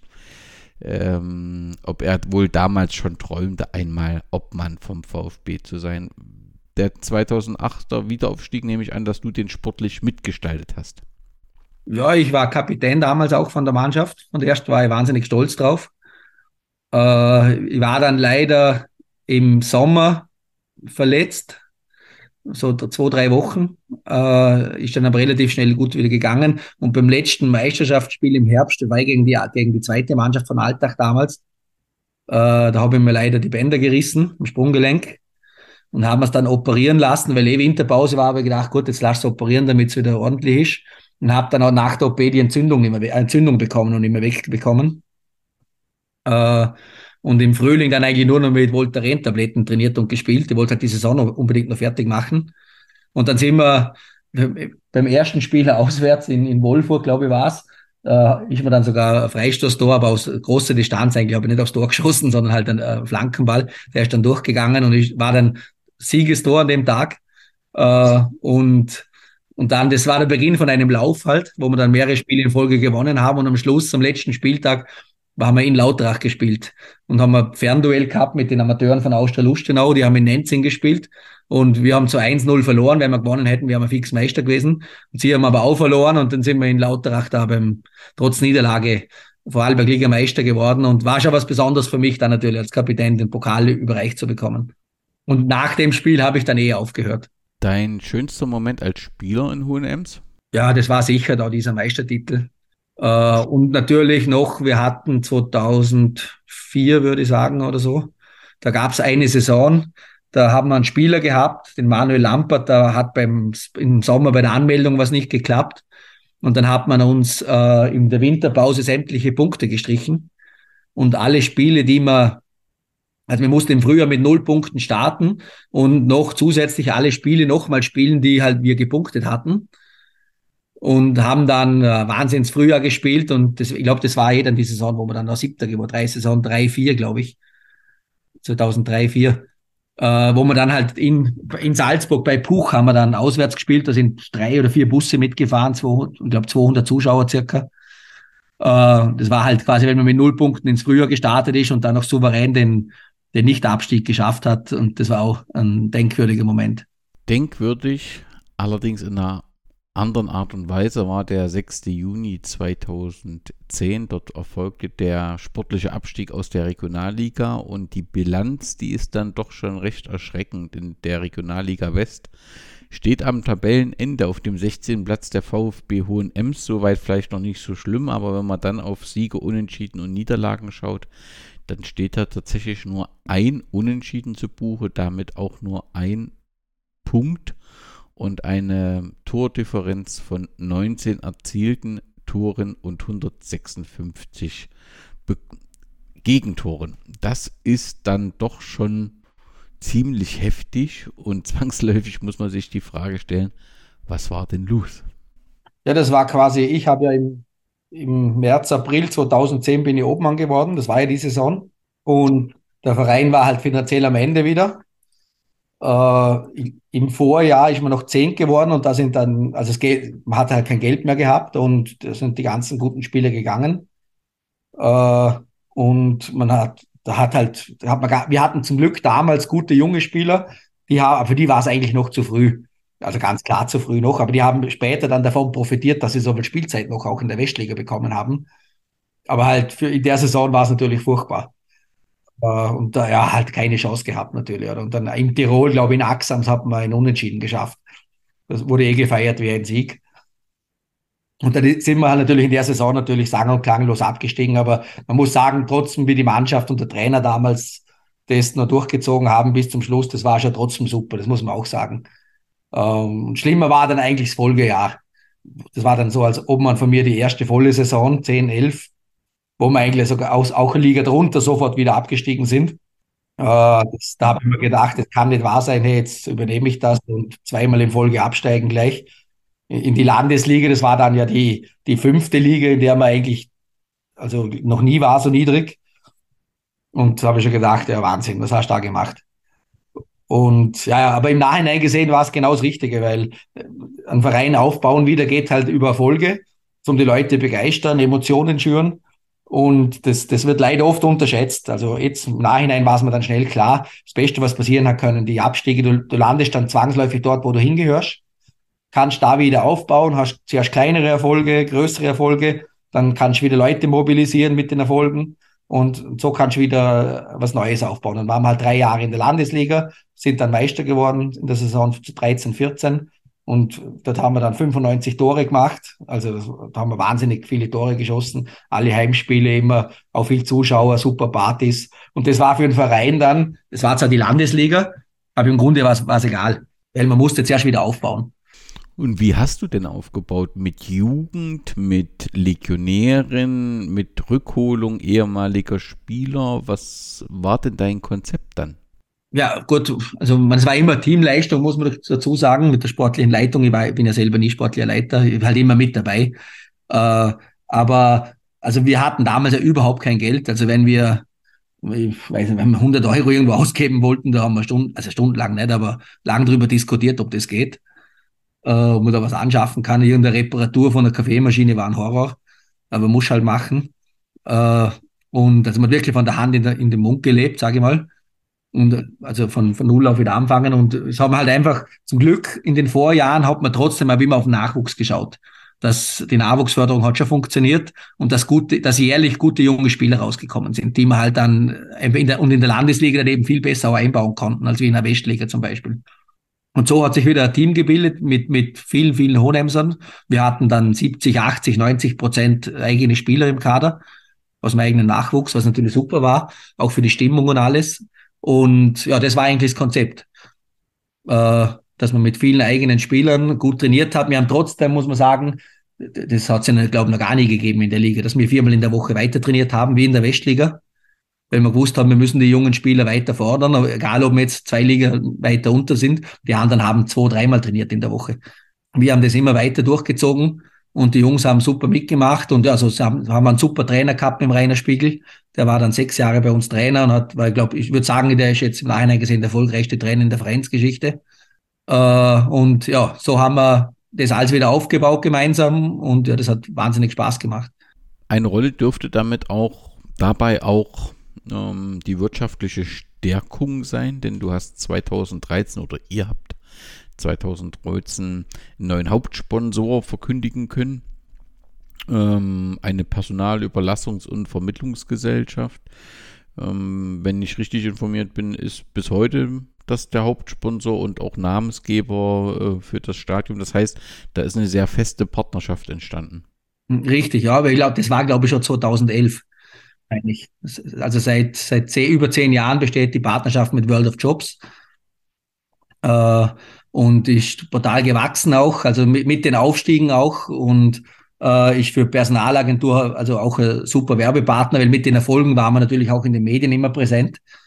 Äh, und gerade wenn am Montag immer wieder die Fotos von uns drinnen waren in der Zeitung und Berichte, VfB, World of Jobs, VfB Honems nicht zu schlagen und hat wieder über, hoch gewonnen oder so, äh, ist natürlich auch für gerade am Montag, wenn man neues Personal sucht, zum Beispiel, weil sich einer krank meldet vom Wochenende, äh, wenn man halt den, den liest, den Namen oder vom Wochenende, dann denkt man, okay, der rufe ich an, ich brauche jemand zum Beispiel. Also das hat man auch so bestätigt, dass es viel, auch viel gebracht hat als an Werbeleistung. Und ja, die, die Partnerschaft besteht seit vielen Jahren und bin ich wahnsinnig stolz drauf und dankbar, äh, dass wir das, äh, dass wir die Firma World of Jobs als, als Namenssponsor vor allem haben. Wir haben sie ein bisschen aufgeteilt. Trikotsponsor ist dann wieder jemand anders. Das ist die Firma Colini aus Honems. Stadionnamen, muss ich sagen, haben wir gar nicht. Also das, da gibt's keinen Sponsor. Das heißt einfach Herrenried-Stadion bei uns, wie immer schon. Aber wenn sich da einer bewerben möchte, dann muss man sich nur melden. ja, wobei Herrenried natürlich auch. Was ist Herrenried eigentlich? Das ist äh, also ein Ortsteil von Honems. Und ich, wenn wir bei dem Thema Namen und Vereinsnamen sind, ich habe ähm, noch andere Namen gefunden. Sutermöbel, VfB Hohen Ems war es einmal, einmal VfB Winterthur Hohen Ems und Kienreich VfB Hohen Ems. Also so grundsätzlich hat die. Wir haben halt mehrere, also Otten, VfB Hohen Ems, das ist eine große Stickerei gewesen damals. Blum, Firma Blumenbeschläge, war auch mal Hauptsponsor kurz. Äh, hat schon einiges gegeben. War in den 90ern und 80ern. Volksbank war lange Volksbank VfB Honems. Es hat eine gewisse Tradition, auch einen Sponsor im Namen zu haben beim VfB. Ja, in Österreich schon, ja. Zum 90. Das war ja 2013. Gab es auch ein neues VfB-Lied. War das deine Intention? Das, also das ist eher wahrscheinlich, also ich hätte jetzt nicht mehr gewusst, wer da genau da, dahinter war. Aber der Franz Schiff und Alex Seidel haben zu der Band so rauschfrei, die das Lied dann komponiert hat. Der Mario Brandl speziell, der Sänger, hat es, glaube ich, komponiert. Äh, die haben eigentlich den Kontakt auch zu denen gut. Das wird schon auch so gewesen sein, bin ich mir ziemlich sicher. Das ist so eine richtige Vereinshymne jetzt auch. Also so wie bei Bayern halt ihre Hymne haben, haben wir auch unser Lied. Was bis heute auch offensichtlich ist, ist ein neues Logo. Also das wurde äh, überarbeitet. Ich nehme an, dass das auch zu diesem Zeitpunkt rund um diese 90-Jahr-Feier war? Na, das ist später gekommen. Das haben wir 2016, glaube ich, war das. Haben wir das Logo mit der, mit der Werbeagentur Zeughaus äh, zusammengestaltet. Und das zentrale Element ist ja der Steinbock. Warum? Mhm. Der Steinbock ist auch im Startmappen vertreten. Und das war halt immer so, auch schon im alten Logo. Äh, und das haben wir natürlich auch weitergeführt. Und wir sind ja auch bekannt als die Steinböcke, wenn wir, also wenn wir spielen so wie halt die Kölner die Geißböcke sind. Und äh, ja, und wir haben halt dann das alte Logo, man, das Logo aus den 90er Jahren hat mir schon gut gefallen. Dann eben seit 2000, 2001 rum irgendwann hat es dann ein anderes Logo gegeben, das, das von mir im Vorstand damals alle gesagt, war irgendwie ist das nicht das, was wir wollen. Äh, haben dann beim, als wir das dann den Verein übernommen haben, schon an dem Logo ein bisschen herumgebastelt, aber nur wenig Veränderungen vorgenommen. Äh, und dann eben 2016, da haben wir gesagt, okay, jetzt, mit das waren wir im Aufstieg in die Westliga. Äh, jetzt machen wir was Gescheites und haben dann aber wirklich professionelle Werbeagentur mit ins Boot genommen. Da haben auch den, einen super Kontakt gehabt mit dem Flo Mettauer, äh, ein Freund von uns auch, der uns da unterstützt hat. Und das ist dann wirklich hochprofessionell ausgearbeitet worden mit, es gibt ja einen Tierpark zum Beispiel da in, äh, in, in Feldkirch, in, in einer anderen Stadt in Vorarlberg. Und da sind auch Steinböcke drinnen und die sind wirklich hingegangen, haben die Steinböcke beobachtet, gezeichnet, wie, wie sich die verhalten und bewegen. Und da hat man mehrere Sitzungen gehabt, wie man die, was man auch die Augen ein bisschen verändert, damit er nicht so böse schaut oder eben schon böse und aggressiv schaut. Und da haben wir schon viel Zeit reingesteckt, aber das Ergebnis ist super geworden. Ja, und da ist aus der schwebenden Haltung des Steinbocks im vorherigen Logo ein Steinbock geworden, der zum Angriff übergeht. So ist und es. das ist auch die, die sportliche Vision von euch. Ihr seid 2014 dann äh, wieder aufgestiegen, hast du gesagt. Was ist seitdem bis heute sportlich passiert? Ja, wir sind dann 2014 eben in der Landesliga, in der fünften Liga Meister geworden. Im Vorjahr hat es ja knapp nicht gereicht dann in der Saison, ich weiß noch genau, wir haben dann gesprochen, ah, auch in der Vorarlberg-Liga, Liga höher werden wir vorne dabei sein, da waren wir uns ziemlich sicher, weil wir auch schon in Testspielen und Cup-Spielen eigentlich gegen solche Gegner immer sehr gut gespielt haben und auch meistens gewonnen haben. Sind dann als Aufsteiger im ersten Jahr gleich Vizemeister geworden, wie erwartet auch. Also Vizemeister vielleicht war nicht gerade erwartet, aber, aber wir waren vorne dabei auf alle Fälle. Und hatten aber immer ich habe schon damals gesagt, also als wir abgestiegen sind und eigentlich keiner mehr was auf den Verein gewettet hätte, habe ich gesagt, äh, mein Ziel ist es wieder die Rückkehr in die Westliga. Ich bin eben selber ein Kind der 90er und äh, für mich ist der VfB immer Westliga-Verein gewesen. Und das war immer mein großes Ziel, dass wir wieder in die Westliga zurückkommen.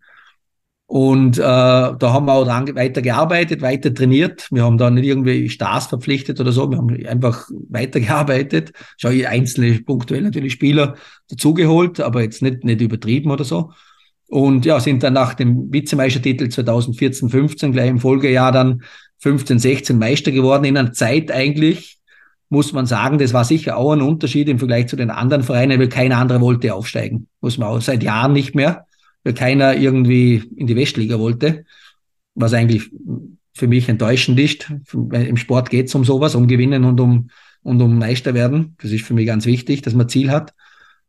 Und, und ja, wir wollten und haben das dann auch souverän geschafft, sind dann gegen Eck, das war, glaube ich, das drittletzte Spiel oder das zweitletzte frühzeitig Meister geworden im Heimspiel. Es war eine sensationelle Stimmung. Die Leute haben mitgesungen und also brutale Stimmung auf der Tribüne gewesen. Und bei dem Spiel, weiß ich noch gut, da haben wir im ganzen Kader, also auf, auf dem Feld und auf der Erzbank nur Hohenheimser Spiel aus meinem eigenen Nachwuchs gehabt. Also 100 Prozent eigentlich. Und dann sind wir Meister gewesen und dann, ja, im Folgejahr wieder in der Westliga, wie, wie, was das Ziel war. Dann in der Westliga, also da sind wir dann schon ein bisschen auf die Welt gekommen. Äh, wir, wir haben dann, also zwar fußballerisch gut mitgespielt, aber äh, körperlich waren wir einfach unterlegen, haben dann leider die Spiele meistens in der zweiten Halbzeit verloren. Äh, haben dann speziell ab Mitte Herbstsaison dann noch einen Athletiktrainer mit ins Boot genommen. Äh, haben eigentlich frühzeitig dann angefangen, an der Athletik weiter zu arbeiten, intensiver. Und auch speziell in der Winterpause und in der Rückrunde auch noch im Winter dann drei, vier gute Spieler geholt, weil wir wollten unbedingt in der Westliga bleiben. Und haben dann im Frühling eigentlich gleich mit sechs Siegen in Folge, glaube ich, sind wir gestartet. Und haben dann souverän mit dem neunten Platz noch abgeschlossen. Äh, also frühzeitig. Äh, Schwierige war dann eigentlich, in dem Jahr sind wir ja auch Cupsieger geworden, 2017. Und wir, dass wir eigentlich im Frühjahr 2017 so früh dann schon den Klassenerhalt geschafft haben, dass dann, aber die Anspannung vorher so groß war, das weiß ich ja gut, dass die Spannung komplett verloren gegangen ist dann, wo, wo das Ziel erreicht war in der Meisterschaft. Und das hat, ist uns dann in dem, im Cup-Finale ein bisschen auf den Kopf gefallen, weil wir haben das nicht mehr geschafft, die Spannung richtig hochzufahren in der Mannschaft.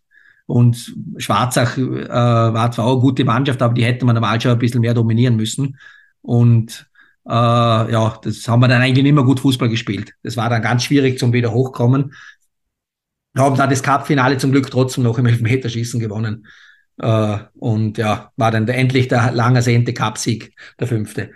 Und dann waren eigentlich in den zwei Folgejahren, 16, 17, 17, also oder 17, 18 und 18, 19, sind wir dann Neunter und Elfter geworden in der Westliga. Wir haben dann weiter junge Spieler integriert gehabt. Äh, aber es war dann schon schwierig in der Westliga, weil wir haben dann schon gemerkt, jetzt müssen wir uns was überlegen. Das Zuschauerinteresse hat stark nachgelassen, wenn du, weil so jahrelang dann im Mittelfeld herumspielen, das interessiert leider niemanden. Und äh, ich hab, wir haben parallel im Stadion einiges umgebaut, da sind einfach auch viele Ressourcen reingeflossen, auch Zeit und, und auch Geld und so. Äh, haben Kantine und der Wirtschaftsplatz alles umgebaut. Und äh, wir haben dann eigentlich so das Ziel gehabt, eher die Mannschaft ein bisschen zum Umbauen, aber, aber halt nicht irgendwie sportlich ambitionierte Ziele gehabt, was einfach nicht, nicht unseres war. Wir brauchen das. Und, und dann kam parallel aber auch die Reform schon wieder die nächste, dass halt die Westliga aufgelöst wurde, diese alte Westliga, und dieses aktuelle Modell mit dieser Elite-Liga gekommen ist und dem Frühlings-Westliga-Playoff. Und dann die 8, Saison 18, 19, da gab es ja dann keinen Absteiger, da haben dann alle Vereine eigentlich, also ja, halt mitgespielt. Das war halt eigentlich eine furchtbare Saison, muss man sagen, weil, weil es halt um nichts ging, oder? Und ja, und ab 1920 war dann das erste Elite-Liga-Jahr, da sind wir dann eh gleich wieder Zweiter, als Zweiter ins Westliga-Playoff, hätten wir uns souverän qualifiziert. Und im Frühling 20 war dann ja der Corona-Frühling, der hat gar nicht stattgefunden. Im Herbst 20 wären wir auch, sind wir als Elite-Liga-Meister eigentlich qualifiziert gewesen fürs Westliga-Playoff. Wir hatten dann damals schon also das Ziel so fünf Jahre vorher, also vor, vor dem Jubiläumsjahr, also ab 2018, 19, haben wir dann intern besprochen. Also ist bei mir so ein bisschen das Ziel gewachsen. Wir brauchen jetzt wieder ein sportliches Ziel, ein lässiges. Und zum 100, Jubi, zum 100 Jahre Fest eben dieses Ziel, das noch nie erreicht wurde mit dem Westliga-Meistertitel. Das haben wir dann gesagt, okay, das ist jetzt unser großes neues Ziel. Und da habe ich dann langsam probiert, auch die Leute, die Sponsoren im Hintergrund und alle in die Richtung auch zu, zu, zu, zu impfen quasi. Äh, und ja, das hätte dann auch funktioniert. Wir, unser Plan war da halt drei, vier Jahre eben Zeit haben, um das Ziel zu erreichen, weil uns klar war, du wirst nicht äh, im ersten Jahr das gleich kann das funktionieren, sondern dass wir die Mannschaft dann immer punktuell ein bisschen umbauen können, wie es halt notwendig ist. Aber dann hat immer dieses Westliga-Playoff nicht stattgefunden. Der Vergleich quasi mit den Salzburg und Tirolen Vereinen im Frühjahr 2021 und das war ein richtiger Nachteil für uns natürlich. Weil man, das das hat keiner mehr gewusst, wo wir stehen. Wir nicht da, also im überregionalen Vergleich. Wir haben es nicht gewusst, die Salzburger Tiroler haben es auch nicht gewusst. Und erst letztes Jahr im Frühling hat eigentlich das erste Jahr wieder dann der Westliga Playoff stattgefunden, wo man dann gewusst hat, okay, wo, wo stehen wir jetzt, was müssen wir machen, um ganz vorne dabei zu sein. Und wie ging das aus? Ja, eigentlich, der Start war gut. Wir haben, man, zuerst haben wir ja gegen Admira Dornbirn gespielt. Im, im, also das Ländle Derby, das haben wir ja klar gewonnen, ich glaube 4 oder 5-0. Aber das war ja eigentlich kein überregionales Duell, sondern ein regionales wieder. Äh, und dann auswärts bei Austria Salzburg, das ist der Nachfolgeverein ja von Casino Salzburg, die wir da 94 im ÖFB Cup gespielt haben. Die haben ja eine riesen Fangemeinschaft noch. Äh, vor, vor über 1000 Zuschauer auch, äh, haben wir 2-2, glaube ich, gespielt, wo wir eigentlich 90 Minuten die bessere Mannschaft waren. Also wir waren dann eigentlich mit vier Punkten vorne dabei und waren auch, äh, also Hoffnung schwanger, würde ich mal sagen, dass wir vorne dabei bleiben. Äh, haben dann gegen Schwarz, das war dann der spätere Meister, im Heimspiel leider 1-2 verloren. Da war Schwarz schon ein bisschen die bessere Mannschaft. Aber wir hatten eigentlich, also wenn wir ein bisschen Glück gehabt hätten, hätten wir das Spiel gewonnen, weil wir halt ein paar Big Points nicht gemacht haben. Und dann hätten wir nicht gewusst, wie läuft's, wie läuft's weiter, oder? Und dann haben wir aber, ich glaube, nochmal ein Spiel verloren und dann war Schwarz hat nur noch gewonnen und dann war gleich das Thema klar, dass man Meister nicht werden kann. Äh, wir haben dann auch intern ziemlich schnell ein paar Personalentscheidungen getroffen. Also im letzten Jahr im Frühling, wie wir, wie wir, also was wir ändern wollen. Äh, zum einen das mit dem Trainer, dass wir dann eine neue Lösung anstreben äh, und auch der eine oder andere Spieler. Und ja, das hat dann viel Unruhe reingebracht, so dass die letzten Spiele eigentlich alle verloren wurden dann leider. Und, und da so, das hat sich bis in die heutige Saison ein bisschen reingezogen, dass dann halt viel Unruhe auch im Team war. Und, aber es hat sich, glaube ich, jetzt schon herausgestellt, dass die Entscheidungen schon richtig waren, würde ich sagen. Ihr liegt aktuell mit zehn Punkten hinter Schwarz-Weiß Bregenz, auch einem Traditionsverein, der auch gesagt hat, wir wollen hoch und wir wollen die Meisterschaft gewinnen. Zehn Punkte sind eine ganze Menge, aber dann war eben dieses letzte Spiel, was ihr dann gewonnen habt, überraschend gewonnen habt für Außenstehende. Inwieweit gibt es irgendwelche Veränderungen an dem Ziel, wir wollen Regionalliga Westmeister werden? Steht das auch im aktuellen Jubiläumsjahr weiterhin so? Ja, absolut. Also wir haben, weil es die, die heurige Saison das, wir hatten ja 19 Spiele jetzt seit, seit Mitte Juli, Meisterschaftsspiele. Und wir hatten am Anfang eben viel Unruhe drinnen und ganz viel Verletzte. Wir hatten ja sechs Stürmer im Kader, weil wir schon drei Stürmer waren von Anfang an schon verletzt. Da wusste man, das dauert länger. Äh, und dann haben wir noch zwei Last-Minute-Transfers gemacht, dass wir wegen Stürmer haben. Da hat sich einer auch gleich schon in, in der zweiten oder dritten Runde wieder verletzt. Und wir haben ja eigentlich bis Mitte September, also die komplette Hinrunde, das waren zehn, neun oder also zehn, elf Spiele, haben wir ja jedes Spiel sechs, sieben Spieler Aus, Ausfälle gehabt, aber als Stammspieler. Und das hat man natürlich schon brutal gemerkt. Plus eine Unruhe, plus neuer Trainer. Da, war, wir hatten ja nur ein Testspiel zur Verfügung und sonst nichts, um überhaupt ein bisschen äh, ja, als Team zusammenzukommen. Und äh, also haben dann trotzdem, sind dann trotzdem auf dem vierten oder fünften Platz gestanden nach der Hinrunde, was eigentlich gar nicht mal so schlecht ist unter den Voraussetzungen, die es unter denen stattgefunden hat. Äh, und dann sind die ganzen Spieler zurückgekommen. Also damals habe ich schon kurz ein bisschen gezweifelt, muss ich sagen, aber jetzt nicht öffentlich, sondern halt überlegt, boah, Halleluja, das wird schwierig. Äh, was sagen wir jetzt da, oder? Sollen wir das Ziel verändern? Oder ja, gut, wir, haben dann jetzt mal fertig gespielt. Wir wollten mal schauen, wie läuft es jetzt, wenn mal wirklich alle da sind, wenn der Trainer mal in Ruhe arbeiten kann, ein paar Wochen. Und dann haben wir schon einen steilen Anstieg gesehen, äh, zum Glück, äh, dass es in die Richtung sich entwickelt hat. Speziell was die Spielphilosophie auch angeht. Wir, wir haben eine ziemlich klare Vorgabe gemacht, in welche Richtung wir uns entwickeln wollen äh, von der Spielanlage her. Und, äh, und es war beim Sommer gar nicht möglich für einen Trainer, so in die Richtung zu arbeiten, wenn die Spieler nicht da sind, wenn, ja, war gar kein Training, gar kein Testspiel, nichts, das ging einfach nicht. Äh, aber das hat man jetzt ganz klar gesehen, in welche Richtung, dass es schon in die richtige Richtung geht. Und wir haben dann ja, also so ein, ein wichtiger Sieg war in schon, da haben wir auch schon 2-0 gewonnen, wo man also ganz klar verdient 2-0 gewonnen hat. Äh, und, äh, und, und seit Mitte September dann haben wir jetzt noch zehn Spiele gehabt und haben acht gewonnen, zwei Unentschieden und das letzte eben da im Night Game dann äh, Regens noch 5-1 weggeschossen und äh, also da waren sie dann eigentlich chancenlos. Also ich sehe uns schon auf Augenhöhe mit Bregenz. Sie haben zwar einen super Kader zusammengestellt. Die, der Punkte-Rückstand kommt aus der Hinrunde, wo wir eben wahnsinnig viele Ausfälle hatten. Die Rückrunde führen wir mit drei oder vier Punkten Vorsprung, glaube ich. Oder ja, auf alle Fälle sind wir erst in der Rückrunde. Äh, da sind ja noch drei Spiele, jetzt dann im Frühling. Äh, also ich bin mir sicher, dass wir auf Augenhöhe sind. Das zeigen mir vor allem auch die direkten Duelle, die wir beide klar gewonnen haben. Und ja, ob Bregenz möchte unbedingt äh, Westligameister werden, weil, sie aufsteigen wollen. Wir wollen es, weil wir unbedingt Meister sein wollen. Und also wir werden es auf alle Fälle versuchen, zum ganz vorne mitspielen. Ob hundertprozentig planen kann man es nicht. Ähm, wir werden also das Ziel wieder weiterhin verfolgen. Wir werden im Kader, also ich habe gleich nach dem letzten Spiel, Woche, ein paar Tage später mit der sportlichen Leitung haben wir uns ausgetauscht und gesagt, so jetzt Hand aufs Herz, wie schaut's aus? Wie sehen wir die Situation? Äh, jetzt auf Basis der, der Erfahrungen vom Frühjahr, wo ja die ersten Westliga-Erfahrungen wieder waren und der aktuellen Mannschaft, die wir haben, vom, vom Herbst jetzt, wie, wie stehen wir? Haben wir Chance oder, oder haben wir einfach keine Chance? Und dann haben wir gesagt, viel fehlt nicht da, ein, zwei Verstärkungen noch, da sind wir jetzt dran. Dann haben wir gesagt, okay, das gehen wir an. Wir haben das, das angefangen vor ein paar Jahren, das waren wir auch fertig. Und jetzt schauen wir, ob wir es schaffen oder nicht. Und wenn wir es heuer nicht schaffen, früher oder später werden wir es schaffen, weil wir insgesamt als Verein total gut aufgestellt sind und äh, dann führt der Weg sowieso immer eigentlich weiter nach oben, glaube ich. Nun hast du ja vor uns gesagt, dass du im Sport ähm, erwartest, dass man im Prinzip kontinuierlich aufsteigt, wenn man auf dem ersten Platz steht. Ähm, und dich das ärgert, wenn viele nicht aufsteigen wollen. Aber zwangsläufig muss ich ja jetzt die Frage an dich stellen, wenn ihr euer Ziel erreicht und den Meistertitel in die Regionalliga West holt, dann wird es doch schwer mit dem Aufstieg, oder? Ja gut, es, es ist so, wir können gar nicht aufsteigen, weil das Stadion nicht passt. Es gibt ja ab der zweiten Liga, man in der dritten Liga auch schon, gibt es gewisse Voraussetzungen, aber die sind jetzt nicht schwierig zu erfüllen für, für die Westliga, von der Infrastruktur her.